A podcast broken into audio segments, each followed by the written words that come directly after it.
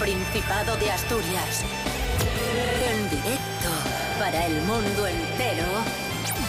Aquí comienza Desayuno con Liantes. Su amigo y vecino, David Rionda. Buenísimos días, queridos asturianos, queridas asturianas. Bienvenidos, bienvenidas a Desayuno con Liantes en RPA, la radio autonómica de Asturias. Hoy es miércoles 23 de diciembre de 2020, en este momento seis y media de la mañana. Hoy, como siempre, muchísimos temas a tratar, pero centrándonos sobre todo en la lotería de Navidad. Bueno, antes de nada, vamos a saludar y quedaros con este apunte a Cris Puertas que se encuentra en Villaviciosa. Buenos días, Cris Puertas. Buenos días, David Rionda. Buenos días, Asturias. Y saludamos también desde Gijón a Rubén Morillo. Muy buenos días. Muy buenos días, David Rionda. Muy buenos días, Cris Puertas. Muy buenos días a todos y todas. Antes de hacer un recorrido por la ruta de la suerte en el Principado de Asturias, vamos a conocer qué tiempo tendremos hoy en el Principado. Rubén Morillo, ¿qué pronostica la EMET? Dice que tendremos un día nuboso o cubierto con lluvias débiles y chubascos. Eso sí, al final del día pueden abrirse algún que otro claro. Y si recordáis, ayer os dije que eh, las temperaturas mínimas iban a subir una barbaridad. De hecho, notamos esa subida de, de las temperaturas mínimas. Pero hoy nos dice la EMET que van a volver a bajar. Las mínimas se van a quedar en torno a los 3 grados y las máximas no van a subir de los 18. Eso sí, advierte la EMET que con este descenso de las eh, temperaturas mínimas vienen acompañados unos vientos muy fuertes del sur y suroeste y que van a ser vientos bastante fresquiviris. Así que abriguín y, nada, y poco más. Desayuno.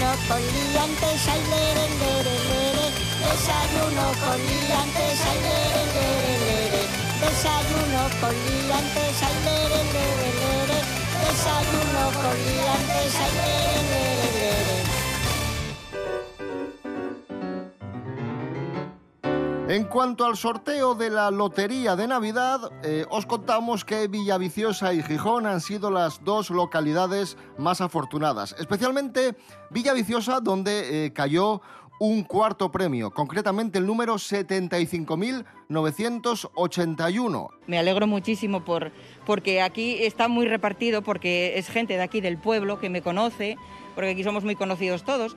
Entonces el que viene a comprar unas flores, pues ve, yo siempre tenía un cartelín afuera eh, con el número. Y todo el mundo, ay, dame una papeleta, dame una papeleta, así que está súper repartido. Nos hace especial ilusión esos 150 décimos que fueron vendidos en la administración número uno, porque contaba Belinda, la lotera, que en pocos días la familia había perdido a la suegra, a la madre y al tío. O sea que imagínate Qué pena, qué, qué pena. qué racha, qué Bueno, racha. que teníamos una gana de acabar el año ya para acabar con la mala suerte. es que murió mi suegra, murió mi madre y murió mi tío en 15 días. Entonces es que dices tú, ya, queremos ya que se acabe el año y que empiece algo nuevo, Pues que van a hacer un nieto. Vale, y estaréis pensando vosotros. Está con nosotros Cris Puertas, actriz, excelente actriz. Vive en Villaviciosa, reside en Villaviciosa.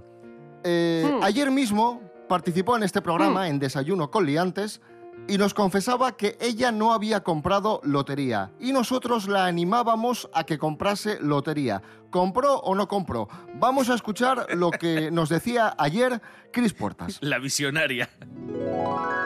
Yo no soy muy de jugar lotería, entonces tampoco me, me dejo llevar mucho. Sí que es cierto que luego tengo esta típica sensación de mm, tenía que haber comprado, pero Claro. por lo que decíamos antes, a ver si le toca a todo el mundo menos a mí y soy aquí yo. Le pasó una vez a mi padre cuando tocó en Avilés, eh, uno de los que tocó fue en un bar que, el par- que paraba él, que él no compró. Y- maravilloso todo. Y eh, después de decir esto, le decíamos, Cris, compra lotería en Villaviciosa, compra algo por si acaso. Cris Puertas, ¿qué hiciste después de, de Vamos esto? a ver. eh, ¿Cómo, cómo le gusta, eh? Es- Meter el dedín ahí, eh. ¿Cómo que, que- vamos, entre 300 y 400 personas hoy en Villaviciosa, el bellísimo lugar en el que resido, tienen un poquito más de dinero. Y yo, no. Yo, no. Porque no compré, porque mira, Rionda, te estoy escuchando como Simba a Mufasa, ¿sabes? Como en Rever, en plan de, pero compra, aprovecha, que aún tienes tiempo. Yo nunca juego. ¿Por qué iba a tocar? Bueno, por último señalar, queridos amigos, que además de ese, de ese cuarto premio que cayó en Villaviciosa, varios quintos premios cayeron en Asturias, muy repartidos, el 86.986, el 37.023, el 28.674 y el 43.831. Este último muy repartido y sobre todo cayó en Gijón, en el Llano, en el centro comercial eh, Los Fresnos. Bueno, eh, en Gijón, Gijón tuvo bastante suerte y es que Gijón, Rubén Morillo suele tener bastante suerte Sí, este día. sí, también eh, lo dijimos creo que ayer, que era una de las ciudades también de Sí. Asturias que más dinero se dejaba a la hora de comprar lotería, así que también tienen más posibilidades. Pero, pero bueno, yo, yo con todo esto de, de que son muy repartidos, me quedo sobre todo con cuando no te toca ninguno de los números, cuando empiezas ya a, a, digamos, al consuelo, ¿no? A las terminaciones, a la- al anterior y al posterior y este tipo de cosas, que bueno, quizás por lo menos todo lo que invertiste en lotería lo puedes recuperar. Así que bueno, no hay mal que por bien no venga. Es bastante probable que te toque la lotería, David. ¿Sabéis cómo no es probable? Si no juegas, como, como hice yo, que no me tocó nada. Bueno, no vamos a, Claro. no vamos a hurgar más en la, en la herida y vamos a escuchar a No, no, si Blima- ya, ya hurgo yo. No, ya, sí, ya hurgas tú. Blima Tendei la Rede.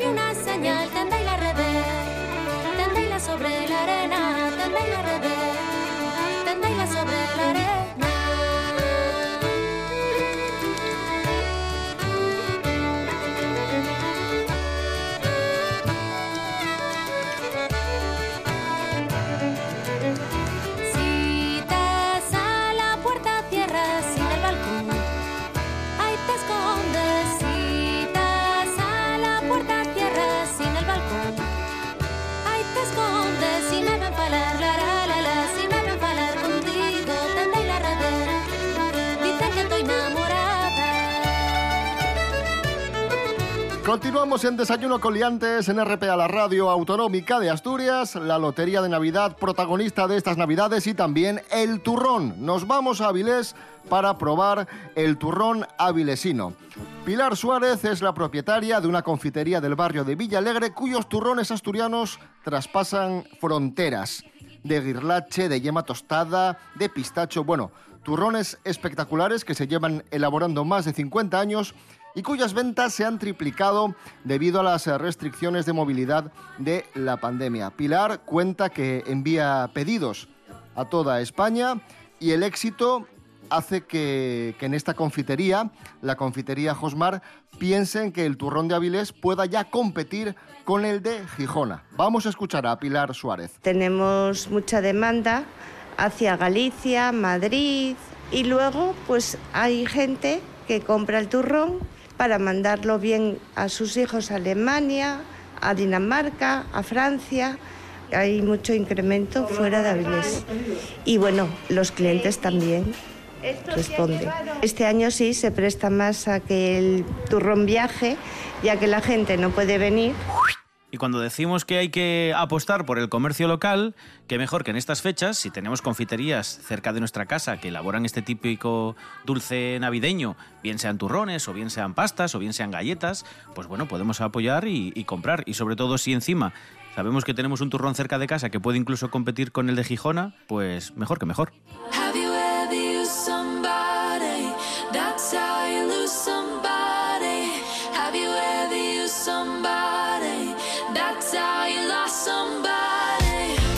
Si preferís optar por el turrón de, supermercado, que es más eh, barato, que es un poco más económico, tenemos la lista de los mejores turrones para esta Navidad. Una lista que hemos extraído del análisis de la OCU, de la Organización de Consumidores y Usuarios que han analizado 20 turrones duros o de Alicante a la venta en supermercados. Han tenido en cuenta pues todo, la elaboración, eh, los ingredientes, el etiquetado, el precio, todo.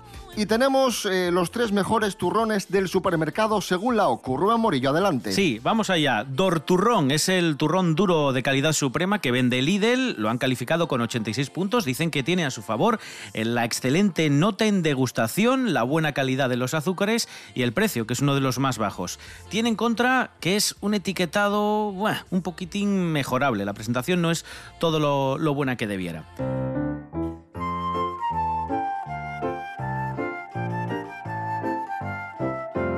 Otro de los turrones destacados en este análisis que hace la OCU es el de Eroski. Eroski Selectia Turrón de Alicante. Tiene 85 puntos, es la puntuación que le han dado, y a favor tiene la calidad de los azúcares y la excelente valoración por parte de los catadores. Tiene un contra y es que es uno de los más calóricos del análisis, pero rico está y buena valoración Bueno, tiene. hombre, eh, pero ya que estás Bueno, metido claro. en materia, quiero decir,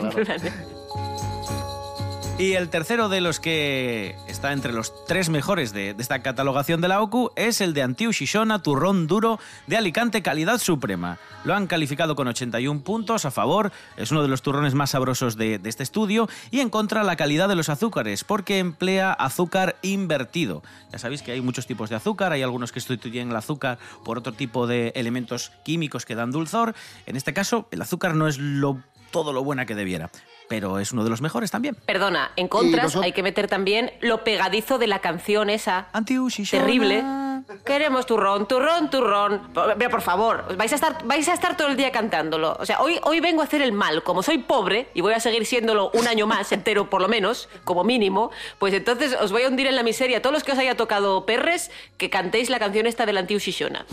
Me da igual todo ya. Quiero ver el mundo arder. Hago en la mar que pobre soy.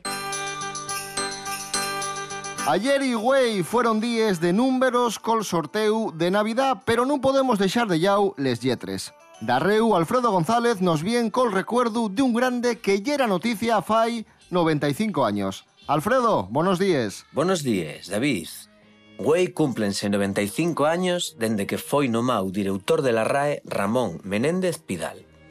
Un asturiano cuasi de adopción porque nació na Coruña, pero que pasó parte de la su vida na nuestra región porque ya era fío de asturianos. Investigador incansable, la so riestra de logros ye increíble. Foi el que desempolvó el cantar de Mio Cid, dio nome al libro de buen amor, inventó el archivo de fiches, promovió el uso de les comines para citar, trabajaba tanto que na lluna de miel, en vez de ir a Canarias, foi a rastrear los caminos de Rodrigo Díaz de Vivar, con la su muller, María Goyi, tan encantada como él de facer semejante traballo en vez de estar folgando peri. María Goiri, a todo esto, foi unha feminista nun tiempo onde selo e era pouco máis cun delito. Prestaba a don Ramón a verase a la xente humilde para sentir como falaben, por interés científico, y pudo estudiar los romances de Granada porque lo acompañó un alumno del Socollacio Fernando de los Ríos. Tuvo que acompañarlo porque los gitanos non cantaban esas composiciones delante de los payos. ¿Y sabíais quién era ese chavalín? Federico García Lorca. Para afinar, vamos quedarnos con la anécdota más famosa de esta celebrida. Estaba dando una conferencia sobre Shakespeare y ocurrióse decir el nombre en español de Aznar, es decir, Shakespeare. Ante la risa generalizada de los asistentes, ¿sabéis qué hizo? Continuar la conferencia en inglés. Mañana veré tus ojos de dormida mirando la barra del bar, buscando respuesta a las preguntas del domingo. Con cara de idiota te diré cariño, me duele el pecho al respirar. Al ritmo que vas te quedarás en un silbido. voy a salir a ganar las batallas perdidas. No quiero tener que pelear otra forma de vida. Pagando el último taxi con billetes enrollados, tomando la última copa en algún lavabo, buscando en sitios oscuros la memoria de tus labios, usando la hoja de ruta de posavasos.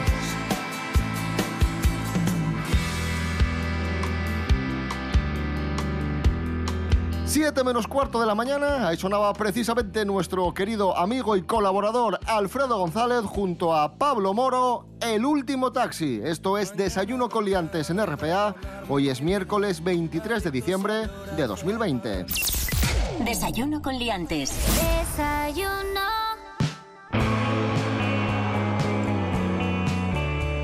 Seguimos en Desayuno con Liantes, ya hemos hablado de la Lotería de Navidad, ya hemos hablado de turrones y ahora vamos Ay. a hablar de Maradona, que sigue siendo noticia.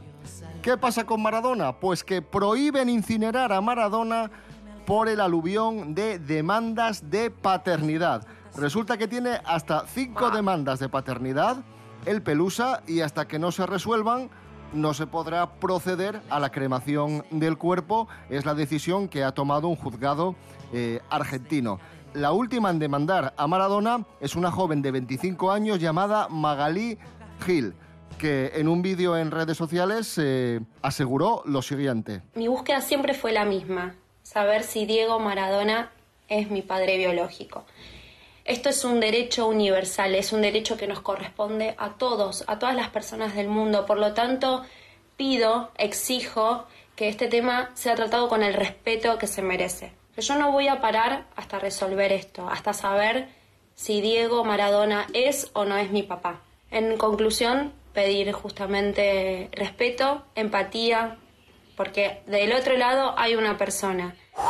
Y luego me pasa una cosa, que he visto el vídeo de, de esta chica que, que dice ser hija de Maradona. Y se te parece claro, un poco, ¿eh? alguna- Claro, es que te condiciona. Sí, Porque, sí. mm, Sí, sí, a mí me no pa- sabes si a mí tienes me pasó razón, también, ¿eh? No, Yo no también- sabes si tienes razón o no, pero le sacas el parecido. Sí, sí, yo también vi el Sí, vídeo ¿no? y, y es cierto, no sé si es el cerebro o porque ya estás, eh, pues eso, predispuesto a pensar que es la que es la hija, pero le empiezas a, a sacar rasgos de la cara. Mira, tiene la parte de los ojos muy parecida. eh. Sí, sí. El hijo de, de- que era un bebé, había- era una chica que había tenido un bebé que decía que el bebé era de Mick Jagger. Esto fue, yo creo que estaba todavía Mick Jagger con Jerry Hall. Y claro, Sí, sacan al una bebé chica y- brasileña. Esa. Y es que el guaje era, era, Mick- era, era la cara, o sea, parecía, parecía CGI. Eran los mismos labios en, un- en el cuerpo de un bebé. Es, es que es innegable, amigos.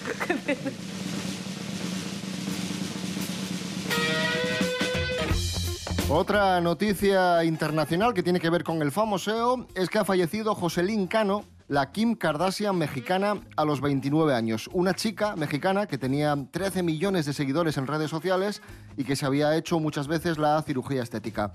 Pues bien, eh, viajó a Colombia para someterse a un levantamiento de glúteos una operación que supuestamente eh, puede ser peligrosa, que tiene una tasa alarmante de mortalidad y la pobre pues ahí se quedó en el, en el quirófano. Como digo, Joselín Cano, la Kim Kardashian mexicana, influencer, muere en el quirófano a los 29 años por hacerse pues una operación a, a priori bastante absurda, ¿no? Hombre, supongo que sí, que es una enfermedad. La verdad es que, pobre chica.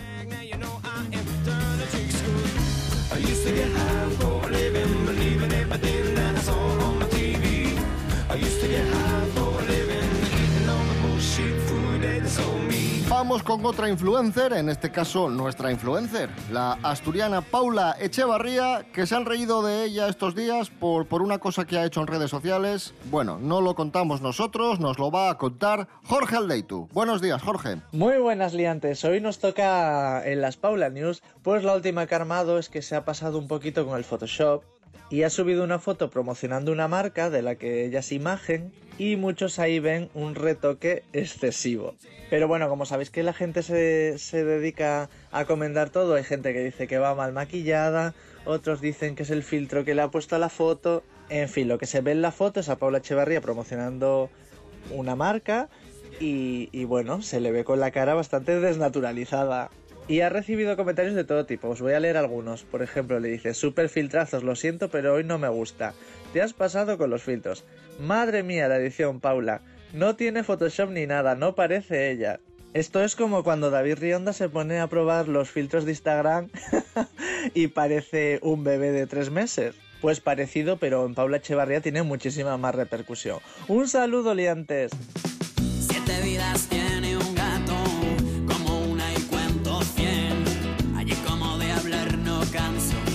óyete como aquí también. Ya acabado el gran hermano, abre un buen champán francés, que lo mejor de todo el programa. Ahí fue la novia de un tal Ness. Y ayer vi al sol, la quemado en la oficina del INE, llorando por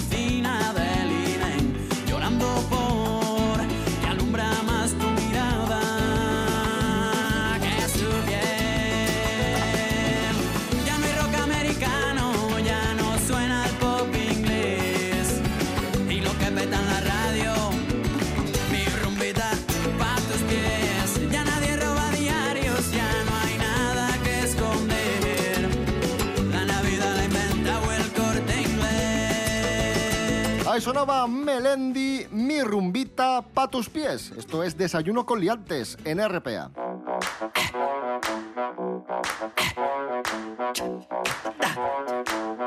Y ahora en Desayuno con liantes viajamos por el mundo del recuerdo con Fernando Álvarez, punto de partida podcast. Adelante, Fernando. Buenos y prodigiosos días, amigos liantes, que tan generosamente madrugáis para escucharnos. Hoy voy a ponerme solemne. ¡Sí! ¡Arriba esas trompetas!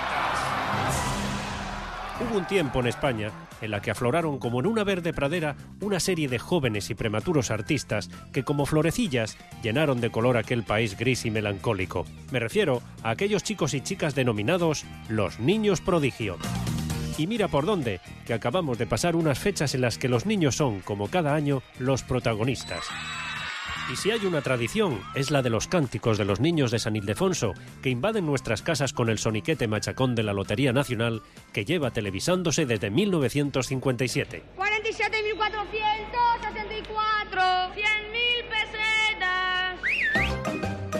Sin embargo, quizás la niña más famosa fue Pepa Flores, Marisol, que se convirtió en una estrella en la década de los años 60 tras ser descubierta por el productor Manuel Goyanes. Grabó unas 500 canciones y protagonizó una decena de películas, entre las que destacan Un rayo de luz, Ha llegado un ángel o Tómbola. La vida es una tómbola, tom, tom, tómbola. La vida es una tómbola, tom, tom, tómbola. De luz y de color, de luz y de color. Lejos del fulgor de Marisol, en los 80, Chispita fue una artista fugaz que protagonizó un film junto a Tito y Piraña de la serie Verano Azul. Fue su único trabajo conocido, aunque continuó unos pocos años más en el ámbito musical.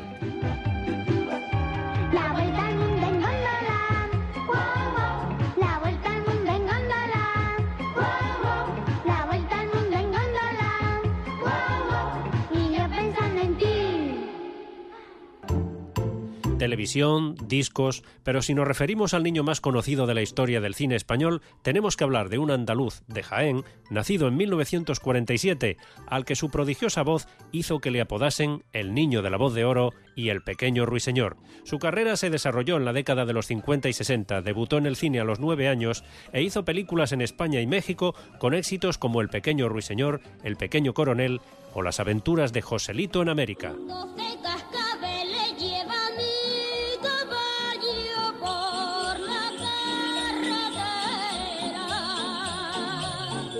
En 1979 comienzan su andadura musical cinco chiquillos que se convirtieron en la sensación de principios de los 80. Las fichas roja, azul, verde, amarilla y el dado dejan huella en la televisión y en la música española, además de inspirar a multitud de formaciones infantiles que surgieron tras su arrollador éxito.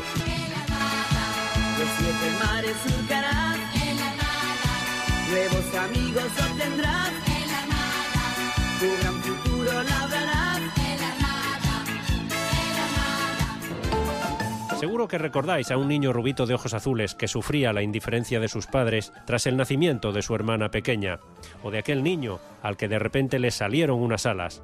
Su cara de travieso y sus inesperadas contestaciones le lanzaron al estrellato interpretando a Kiko en La guerra de papá de Antonio Mercero y más tarde dando vida a Toby. Hablamos de Lolo García. ¿Me das un poco de chupachus, guapo? ¡Mierda, cagao, culo! No le haga usted caso. Desde que ha venido la hermanita le dan unos prontos que qué sé yo.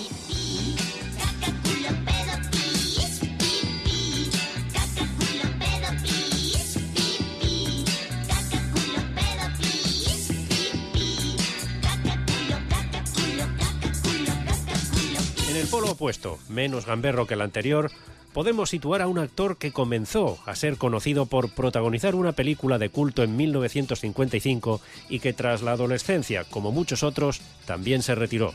Hablar de Pablito Calvo es hablar de Marcelino Pan y Vino. Marcelino Parivino es un personaje que no tiene igual ni en la literatura ni en el cine. Nacido de la fantasía del pueblo y de la pluma de un poeta, ha conquistado a los públicos de todo el mundo gracias a la prodigiosa interpretación de Pablito Calvo. Hoy te traigo pan y vino. No sé si te gustará, pero los bailes dicen que da calor. Solistas, grupos, pero hay que hablar también de uno de los mejores grupos de la música infantil, Enrique y Ana, cuyos integrantes tenían una clara diferencia de edad. En este caso, la protagonista, la niña prodigio, era Ana Anguita, que tras la disolución del grupo, en el programa 1-2-3, abandonó la carrera artística.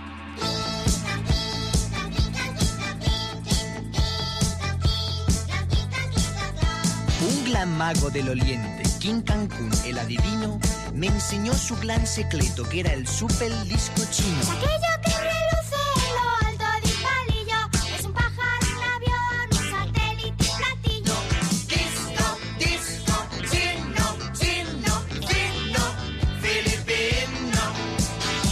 Para acercarnos poco a poco al final, seguro que recordáis aquel bebé francés que a principios de los 90 y con tan solo cuatro años de edad convirtió su canción Es difícil ser bebé en todo un superventas. La canción fue número uno durante varias semanas en más de ocho países y entró en el libro Guinness de los récords por ser el artista más joven en conseguirlo. Hablamos de Jordi.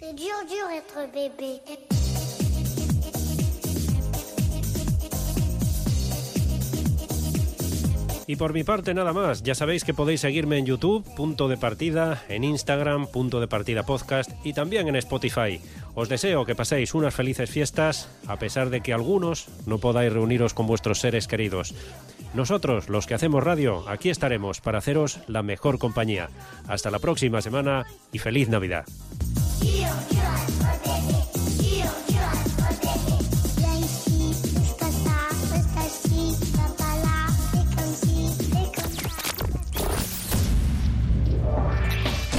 Con liantes.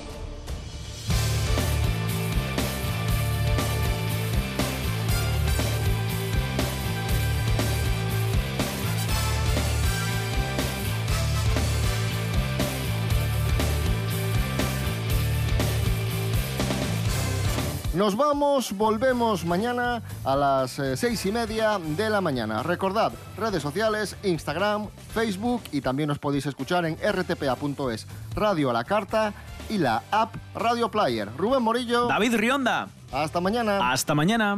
Eh, Cris Puertas, te dejamos en tu... Perdón. Cris Puertas, gracias. Te dejamos ahí, pues, llorando tus penas. Sí, sí, en mi miseria, dilo, dilo, en, en mi miseria. Me voy. 拿过来吗。